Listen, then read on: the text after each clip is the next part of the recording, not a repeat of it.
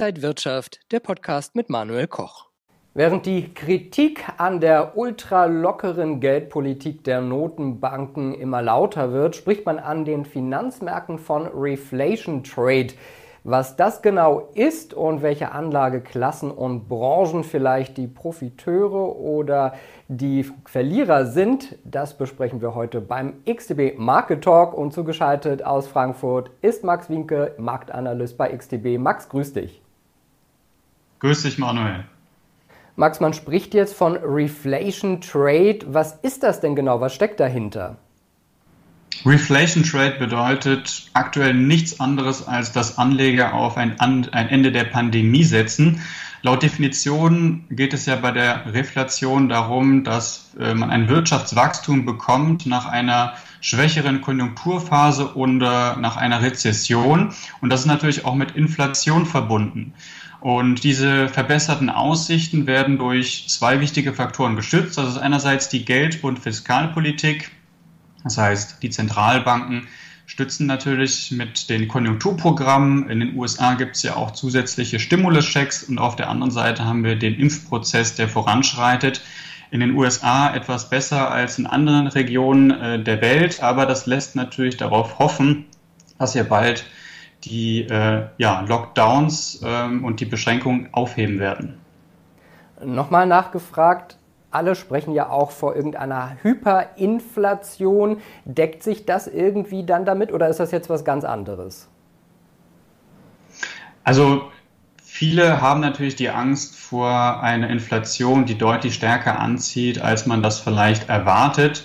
Es ist klar, dass wir einen sehr niedrigen Basiseffekt haben aus dem letzten Jahr und äh, die Stärke der Inflation wird jetzt natürlich davon abhängen, was nach der Pandemie passiert oder wie schnell wir eben die Pandemie beenden können. Ähm, es ist klar, dass äh, die Inflation wieder anzieht. Äh, die Zentralbanken gehen aber eher davon aus, dass das nur temporär ist. Äh, die nächsten Daten, monatlichen Daten werden natürlich dann genauestens beobachtet. Vor allem dann die Kerninflation ist hier entscheidend. Welche Anlageklassen und Branchen würden denn von so einem Reflationsszenario profitieren?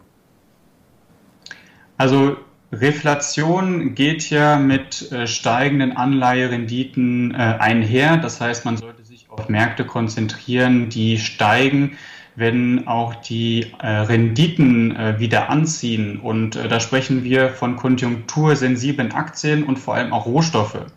Bei den Aktien haben wir die Small Caps und die zyklischen Werte, äh, die dann im Fokus stehen. Das sind zum Beispiel Banken oder Energieversorger.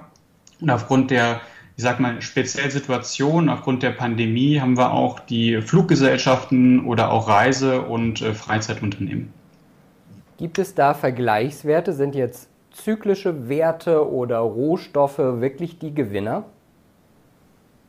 Das ist das, äh, was zumindest allgemein angenommen wird. Äh, das sieht in der Realität etwas anders aus, zumindest wenn man sich mal die letzten vier Phasen der Reflation anschaut. Da muss man ein bisschen zurückgehen in die, Histo äh, in die Historie. Also wir haben uns mal die Jahre äh, 87, 94, 99, 2000 und auch 2016 mal angeschaut. Und das Ergebnis ist, dass vor allem Industriemetalle outperformt haben, zum Beispiel Kupfer. Gold hat sehr schlecht äh, performt, während dann die Wachstumsaktien deutlich äh, besser abgeschnitten haben als die Value-Aktien.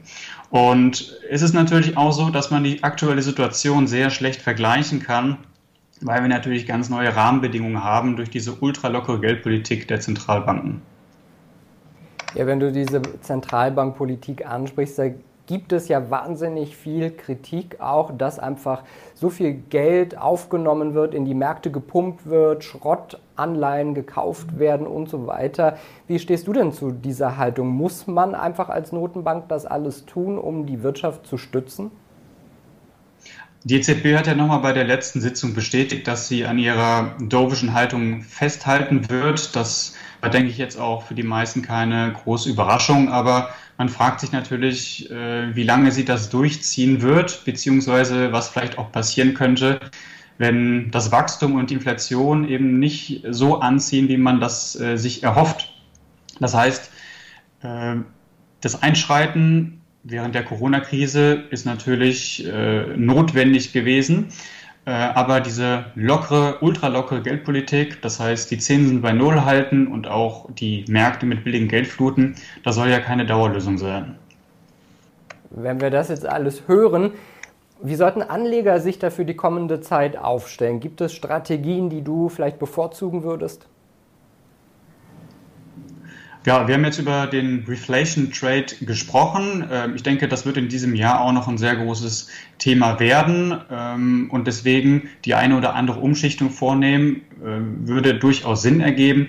Wobei ich eben auch äh, sagen muss, dass ich erwarte, dass die Tech-Aktien weiterhin stark bleiben. Äh, dementsprechend sollte man die nicht aus den Augen äh, verlieren, ähm, aber vielleicht das eine oder andere ähm, um, umschichten oder das Portfolio etwas neu gewichten, das könnte äh, durchaus Sinn ergeben. Ähm, was natürlich jetzt auch große Sorgen bereitet, das sind eben jetzt möglicherweise steigende Zinsen oder auch eine anziehende Inflation. Äh, das ist auf jeden Fall wichtig. Wo ich aber natürlich auch äh, das große Problem sehe, ist bei der Pandemie. Also das ist letztendlich das entscheidende Thema, auf das man sich konzentrieren muss, äh, dass man eben sozusagen so schnell wie möglich aus den Lockdowns rauskommt. Wenn du sagst umschichten, von wo nach wo würde man dann am besten umschichten? Also, dass man versucht, äh, mehr auf äh, zyklische Werte zu gehen und weniger auf Tech-Werte, also Wachstumswerte. Ähm, ich denke aber eher, dass man versucht, äh, stärkere Korrekturen bei Tech-Werten nochmal zu kaufen. Ähm, es könnte vielleicht sein, dass die Allzeithochs vielleicht nicht so schnell erreicht werden, wie man sich das vielleicht erhofft. Aber äh, große Korrekturen sehe ich dann eher als Einstiegschance, als äh, dass man sozusagen das Vertrauen verliert in große Werte wie Tesla, Apple oder Microsoft sagt der Marktanalyst Max Winke, heute zugeschaltet aus Frankfurt. Max, danke dir. Sehr gerne, Manuel. Und Ihnen, liebe Zuschauer, danke fürs Interesse am XTB Market Talk. Mehr Infos gibt es noch auf xtb.com. Dankeschön für diese Woche. Alles Gute, bleiben Sie gesund und munter. Bis zum nächsten Mal. Und wenn euch diese Sendung gefallen hat, dann abonniert gerne den Podcast von Inside Wirtschaft und gebt uns ein Like.